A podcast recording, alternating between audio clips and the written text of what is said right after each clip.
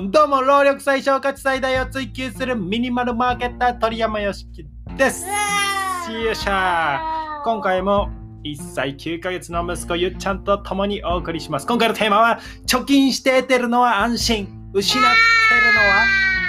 貯金して得てるのは安心。失ってるのは？お金より大切なものを守るです。貯金第一で育ってきた僕みたいな方へお届けします先日ミクロネシア連邦のヤップ島で生活したことがある過去30年間の日本人メンバーで集まる会がありました。ヤップ島は世界中を旅してきた高野貴子さんという冒険家の方が世界一綺麗な場所として選んだ電気ガス水道のないため池が出るほど美しい場所です。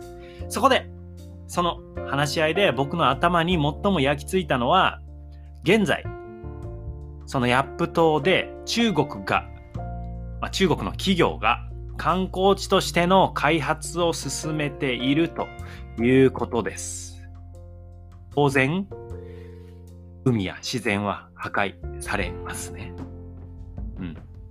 まあ、ですが現地の人はねお金で買収されてね中国にこう旅行に連れてってくれてこう宴が 開かれたりして。で、えー、その開発もお金のために開発されると。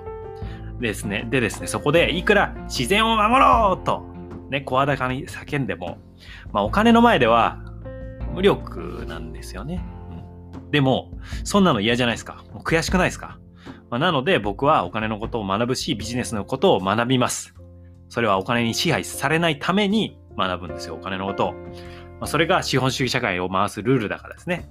この社会でお金を学ばないのは、スポーツをやるときにルールを知らずに戦うのと同じだと思ってます。まず、勝てないし、ルール知らずに正しく戦うことすらできません。だから僕らは学ぶということで、今日は一歩10分で人生の選択肢を増やし、成長を楽しむ放送です。失ってるのは、経験と時間。ということでやっていきます。お金はとにかく貯金しなさいと。それが僕が子供の頃から聞かされてきたことです。その言葉の通り僕は一生懸命貯金しました。その結果積み重なったのは銀行の預金残高です。でそれによって得たのはまあ安心かなと思います。預金があるっていうことで安心できる。ちなみにあなたは貯金がいくらあったら安心ですか？貯金額イコール安心にはならないというお話。僕はいくらお金が積み重なっても全く安心と言えません。はい。その、まあ、安心は貯金であるんですけれども、それがいくらまでいったらもうバッチリって思えないんですね。なぜなら、なぜなら、例えば日本円で貯金していたとして、その価値が一気になくなることだってあります。いや、そんなことないでしょって思うけど、実際に起きてますからね、国で。ドイツでも起きたし、ジンバブエでも起きました。で、そしたら日本円で貯金してたらその瞬間ゼロなんですよ。地震だって、えー、ね、津波だって来ないと思ってて来るじゃないですか。大きなことが。だから、可能性としてあるわけですよ。でもちろんね、そのために外貨預金にしたり、株や不動産に変えたり、そうしたリスク分散があります。ただし、その領域に行くにはすでに相当な金額を持ってる必要がありますよね。僕はそんなに相当な金額持っていません。むしろ貯金よりお金を別のものにお金として持ってないからです、僕は。ちょっとその話この後しますけど、もし貯金で得るものが安心だとしたら、貯金じゃなくてもいいんじゃないかってことです。目的が安心ならです。で、ここで、貯金より安心できるものという話です。ちなみに、貯金と預金って、正しくは郵便貯金が貯金って言って、預金は銀行に貯めるのは預金と言います。はい。まあ、まとめて貯金と言っちゃいますね。貯金より安心できるものという話です。僕が貯金より安心できるのは、自分であ、何だと思いますか ?2 つあります。1個が自分で稼げる能力です。もう1個が人です。はい。で、ゼロになってもね、自分で稼げる能力があったらまたお金を稼げばいいし、ゼロになっても頼れる人がいたら一時的に人に頼ればいいですよね。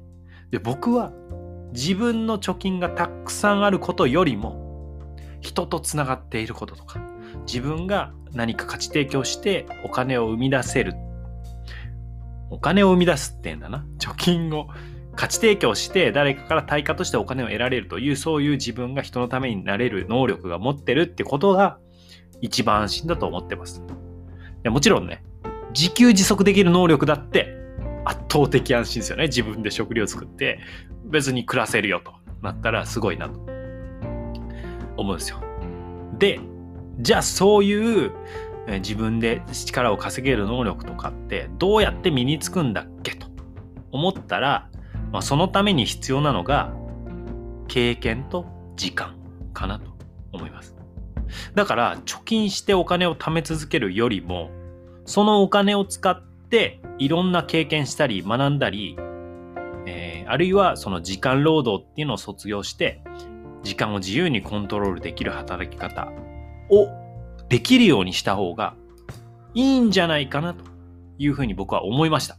うん、思ったのでそれを実行したっていうことですね。うん。まあ、暇になってもね、退屈なので、楽しんでやれる仕事をし続けるのが僕は一番幸せだと思ってます。仕事しないのがじゃなくて、楽しんでやれる仕事をし続けるのが一番幸せだと、えー、思ってます。で、僕にとってはそれがマーケティングだったんですよ。で、最近ツイッターで見たんですけど、なんか、ノーコードのツールと分析、大量のデータと分析が自分はやっぱ楽しくて好きだなって言ってる人がいて、逆に僕はそういうことはあんまり、あの、時間かかっちゃうんですね、すごく。でも、まあたのまあ、楽しめないっていうことかな。でも、マーケティングだったらめちゃくちゃ楽しいんですよ。戦略策定して。うん。こうやったらいけますよねって道見えて進んでいくと。それも、まあ、自分一人でっていうよりは、誰かと一緒に進めていくっていうのは本当にすごい楽しいんですね。で、僕はまあ物が少ないですし、ホテルよりね、ホテルとかに泊まるよりも自分たちで料理できる民泊の方が好きなんですよ。だから、まあ、過敏な贅沢っていうのはあまり興味がないので、収入はもう全部学びとか経験に費やして、で、真の安心っていうのを確保しようと思ってます。うん、だから、貯金とかって別に、まあ、ちょっと自分の貯金把握してないんですけど、あの、そこら辺僕全然無頓着なんで。でも、あの別に何かのために貯金しようってよりは、学びとか経験をして、自分に貯金、金じゃねえな。金かな？金っていうんですかね、自分の能力っていうのは。はい、まあ、超、超能力。能力を貯めるっていう、超能力してますね。お金をどんどん使って超能力。能力に変えておいた方が、えー、その日本が、えー、その、よ、おか、えっ、と、お金の価値がゼロになっても自分のその能力がゼロにはならないし、人に奪われないですよね。なんかお金を取って逃げられたとかっていうのとかありますけど、自分の能力って取っていかれないですよね。うん。なので、まあ、それが一番最強で安心かなと思います。で、お金を貯めている時間って多分、まあ、時間労働して働いているとしたら、自分の時間とか、いろんなことを経験できるっていうものを売って、まあ、つまり時間か。時間を売ってお金にして、お金を貯めているだけなので、それだったらお金を自分の経験、その時間を売ってお金にしちゃってるんで、えー、じゃなくてお金を使って時間をで自分の経験能力を貯めていった方が結果的に能力高まったらお金も稼げるので時間も作れるしお金も得られるっていう状況になるのかなと思いました。うん。まああのそうしましょうとかっていうよりもこれは僕が大事にしていることということでシェア、えー、しました、えー、ゆっちゃんはキッチンに遊びに行きましたね。はい、お知らせ、成長を楽しむ仲間になれそうな方は、えー、説明欄のリンクから2021年の今、ポッドキャストを始めるべき16の理由をメールアドレス登録で受け取ってください。まあ、単純にね、喋りも、えー、あの、能力も上がっていきますし、頭も整理できるし、まあ、僕は楽しいなと思っていますね。最近は、えー、週配信みたいな感じで、え、週に1回気が向いたらもっと増やすみたいなペースでやっておりますが、えー、一緒に楽しめるポッドキャスター仲間になれたら嬉しいなと思ってます。まあそういう風なポッドキャストのコミュニティもね、作っていこうと思っているので、えー、僕のコミュニティの案内はメールの中の先の方でのみ行っています。あの、誰でも彼でもって募集してないので、興味あったら登録してみてください。ということでまとめ貯金して得てるのは安心。失ってるのは経験と時間。というか時間。はい。まあ、時間があって経験ができる。まあ、失ってるのは経験と時間だなと。でも、経験と時間を費やして能力をつけた方が今までの自分ではありえなかった人脈ができるし、僕今もあの、むしろクライアントさんが社長さんね、え年収何千万円っていうレベルの経営者さんが、クライアントさんだったりして、もうす、すごいありえないですよ。あの、引きこもりで、あの、不登校だった 僕からしたら、ええー、とあ、あの、はい、もうびっくりですよね。学校で普通に、えー、時間、講師として働いた頃からびっくりなんですけれども、まあ、能力をどんどんつけていったおかげでいろんな人の力になれて、いろんな人との出会いがあって、まあ、その、まあ、お金も得られるっていう喜びもありますけど、そういう人と繋がって一緒にビジネスするとか事業するっていうのがもうたまらなく楽しいなと思ってます。まあ、そうであればお金がなくなっても稼げるようになるし、それが一番安心ですね、というお話でした。お年玉を一生懸命貯めていた10歳の僕に伝えたいことです。お互い成長を続けましょう。自分を大切に成長を楽しむ鳥山よしきでした。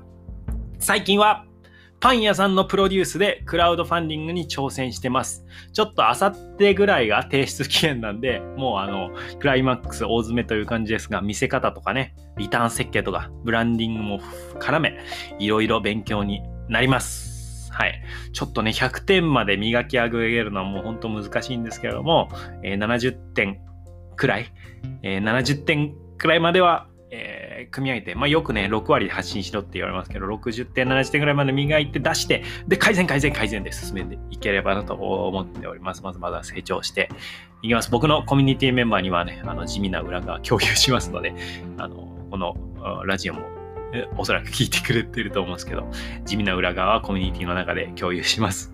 えー、今はね、入会制限してるんですけれども、よかったら仲間になってください。あなたも楽しい一日をお過ごしください。夢中を武器に今日も一歩人生の選択肢を増やしていきましょう。Thank you for listening. You made my day. Yay.